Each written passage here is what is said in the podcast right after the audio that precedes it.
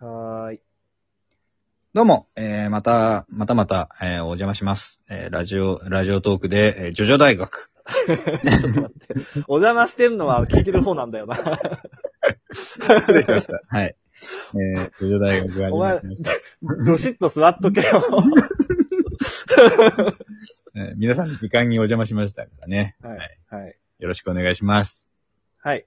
で、えっ、と、今回はですね、えー、前回、前回というか、以前やったベストバウトについてところでですね、はい。これは、向こうが入れてくるだろうと、お互い思って二人とも入れなかった。けれども、 絶対にこれは語っておきたいベストバウト。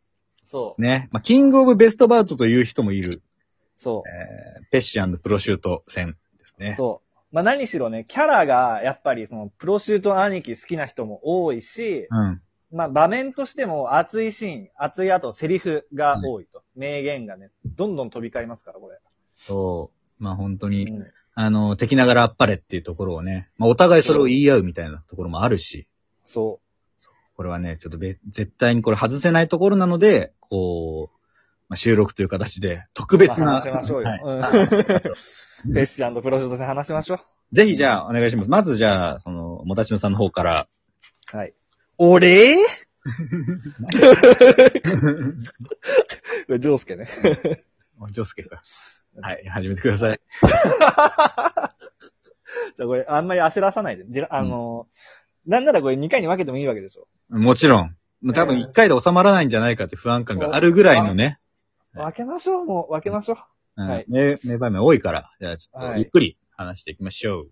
えーえーっとですね、まず、なんだえーっと、まあ、ペッシュプロシュート戦。これ、まあ、なんか流れとか、その、を1から10まで語っていくつもりは、まあ、ないですと。うん。えーまあ、みんな読んでるでしょというか。うん。っていうかまあ、そうだね。まあ、うーっと、まあいいところだよね、まずは。ペシとプロシュート戦何がいいかっていうと。はい。えーまず、まあ、ペシとプロシュート登場して、で、えーっ、と、まあ、ブチャラティのチームがどこかっていうのを、まあ、探してるところから始まると。うん。で、まあ、ペシとプロシュート側からすれば、ブラブチャラティがどこにいるのかっていうのをまず探すっていう謎解きがあって、はい。で、まあ、えーっと、で、無差別にプロシュートが攻撃を始める。で、その攻撃を受けて、ブチャラティ側が本体を探し出して始末しなければっていうことで、今度はブチャラティ側が、えーっと、敵が誰なのか、どんな能力なのかっていうのを、まあ、謎解くターンっていう、まあ、そういう流れで戦闘が始まるわけですが、はい。えーっと、まあこれ、やっぱスタンドの面白いところで、まず相手の能力が何か分かっていないところから始まるというのがやっぱあって。まあジョルノが、えーっと、天才的なひらめきで、 まあね、ご都合主義とも言われますけれど。はいそう。 あの、敵の、まあ、スタンドが追いさせる能力で、それでまあ、あの、男女の違いによって、なんだ、俺1から10まで説明してるな、これな。単語の説明はこれ重要だからね。まあね。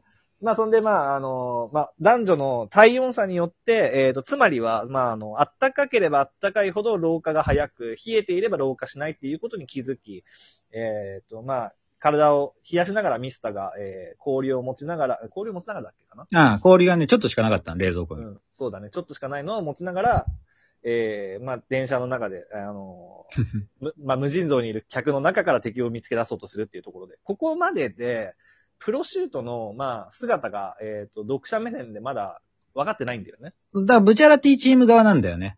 そう。まず目線が、その敵の本体というか、すそう姿が見えない。わからないってところから始まってます。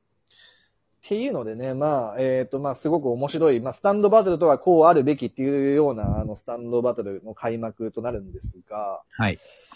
どうだろうね。まあ、語るべきところが多いんだよなうん。そう、ただ語るべきところが多いがゆえに、例えば、あのー、ちょっと上手の五部かっていう人がもしいれば、例えば、あの、憧れのあの人が、えー、好きなあの子が、五部が好きだって言ってるけれど、俺五部のところの知識ねえんだよなって人は、うんこのペッシュプロシュート戦のところが一番好きだよって言えば、うん。あのね、あの話に入れますので。その、ちょいちょいあなたなんか、ジョジョを社交術として進めるの、なん、なんなのいやいやいや、本当に本当に。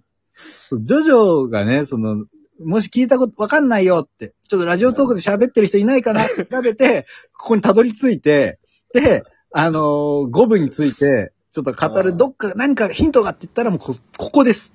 このペッチプロシュート戦を、ここ、今はいこれから話も2回か3回に分けて話す中で、これだけをし、ちゃんと話せるようになれば、あ の、この子はもう、メロメロですよ。 はい。で、まあね、あのまあ、プロシュートの方に行きたいんだけど、早く。うん先にペッシなんだよね。そうなんだ。ペッシがね、ペッシはね、もう本当にね、あのずっとね、マンモンギマンモンギって言われてるんだけど、スタンドがね、の出し方が超かっこいい。。だから、そうだよね。まず、プロシュートとペッシ戦、これは、ペッシの成長物語でもあるわけだよなそうです。 響いた。なんか、力強く 帰ってきたけど。はい。はい。そう、最初はだから、ペッシは、ぶっ殺すぶっ殺すって言って登場して、うん。で、プロシュートに、おい、うるせえぞっつって注意されるんだよね。そう。ぶっで殺すってのは、あその、うガキンチョの言葉だっつってね。うん。あの、俺たちギャングはぶっ殺すって言葉は使わねえ。なぜなら、ぶっ殺すって心の中で思った時にはもうすでに行動は終わっているから、えーぶっ殺したなら使っていいと。っそう。ていうね。まあ、その名言ですからね。あのー名言ですねプロこれねはい。そう。っていうのが、まああって、でもその時点ではペッシはまだその言葉の意味を理解していなかったんだよね。そう。あの、言葉では理解していたけど、心で理解できてない状態。はい。そう。で、えーっと、まあ、ミスタとペッシが勝ち合って、で、まあん、ペッシの能力はもうとても、とてつもなく強い能力ではあるんだけど、覚悟の強さというか、で、やっぱミスタに部があるっていう状況になって。そうなんですよ。まあ、ペッシの能力を言うと、その、ビーチボーイっていう能力なんだけども、釣り竿の形をしてるんですよね。はい。で、えっ、と、まあ、そこにある、まあ、環境の何でもいいんだけれども、それをこうルアーとして、そこにこう触れた人間がいると、それをもう釣り上げることができると。うんうんうん。で、釣り上げた、えー針は、そのままこう体内を通って、えー心臓に食らいつき、まあ、心臓を破壊することができる。まあ、攻撃ですね、ができる能力であると。っていうのが、まず第一番最初に出てくる。で、しかもその、かなりその釣り糸が敏感だから、例えば狭い部屋の中をこう張り巡らされれば、えー何人、えー人がいるかとか、うん、結構細かいことまで、えー把握できると。探知もできると。そう。で、しかも、釣り糸を、まあ、自分に釣り糸が刺さった状態、釣り針が刺さった状態で釣り糸を攻撃すると、その衝撃っていうのは自分の体に返ってきちゃうっていう、そうです。あ敵の防御面も。ね、そうそうそう。そう、強い。その、まあ、ミスターの体内に釣り針が刺さっちゃって、ミスターがその釣り糸を拳銃で撃つんだけど、その拳銃で撃った衝撃っていうのはミスターに返ってきちゃった。そういうことでで、まあ、す。はい。それで、まあ、そのペッシが、えっ、と、まあ、ミスターに一泡吹かせられて、やられちゃいそうに小指をまず吹っ飛ばされて、 はい。ミスターのね、世にも恐ろしい登場で、 登場シーンからペッシが死にそうになったところで、まあ、プロシュート兄貴が、あのー現れて、えー助けてくれるっていうところなんだけども、はい。ここで、まあだからプロシュート兄貴にペッシが怒られるわけだよね。お前は、えっ、と、ちょっとミスターにビビらされただけで能力を解除しちまって、お前はだから覚悟が足り足りないママっ子なんだよ。つってね。そう、あのーそれ、そこのところで、さっきの、あのー行動はすでに終わってるんだ、につながる、こう、まあ、よ、俗に言うそのプロシュートの長ゼリフ説教っていうふうに言われてるんですけど、 言われもうてするの。ごい喋ってます、プロシュートは。そう。そう。いや、ここが、あの、もう、あの、一番好きなシーンで、で、これ、うんみんなも、この好きなシーンが、このシーンが好きだっていう人多いと思うんだけど、うん。まあ、要するに、その、ミスターに撃たれ、小指吹っ飛ばされて、能力を解除してしまって、ペッシが、えーっと、まあ、プロミスターに殺されそうになると。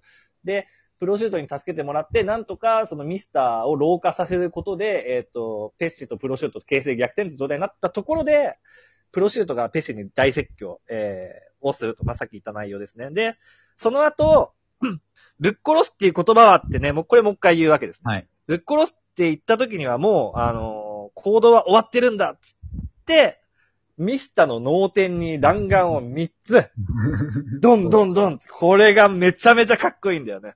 そう。もう、あ、いや、え、本当に撃っちゃうのっていうね、そカメラはないんですよ。う、そあれが本当にマジでミスター死んだっって思うし、脳天にだって3発入ってるわけだからね。 ちゃんとね、そう、そう。打たちゃれたんと入って描写があるんですよ、本当に。そう。老化させられただけだったら、まだなんか老化解除したら復活するのかなって希望があるけど、老化させられて地面に這いつくばってるミスターの脳天 に3発弾丸ドンドンドンだから、これもう死んだでしょっていう絶望感半端なくって。あそこはマジで、あの、最近ね、YouTube でね、あの、そのシーンを見ている外人のリアクション動画って見たんだ けど、みんな純粋に、え、本当に死んだのみたいな目線で見てて、なんか、それを見てて、ああ、そうだよな、このシーン見たら絶対死んだって思うよなっていうので、俺もちょっとうるっときちゃった。うるっときたのはわかんないけど絶。対死んだもんだって、あれは。そうなんですよ。うん。あのー、まあ、本当にね、そその、本当覚悟を見せつけるシーンでもあるし、まあ、本当見せしめ的なね、あのー意味合いでやった行動ではあるんだけれども、あの、言葉だけじゃねえんだなっていう。結構こう、敵キャラってさ、こう崖の下におこの高さから落ちれば、うん命はあるまいとか言って、下を確認しないでね、えーいなくなったりとか、結構あるそ中うで、そうそうそう。そ完全にとどめをね、とどめというかね、もう刺すっていうう。、そその怖さというか、う。だからその崖から落ちたのを見て、やったかっていうのに対するアンチテーゼだよね、ある意味。そうだね。それがもうめちゃめちゃ痺れたね。はい。うん。ちょっとまあちょっといいね、時間がね、いいところになったので、まあ予告通り、ちょっと丸に、その2に続きますけれども。はい。はい。ちょっとまあここまでが、まあ、い前半3分の1ぐらいかな。全然足りねえよ。よ えーちょっと続きをよろしくお願いします。アリーベデルろスしくお願いします。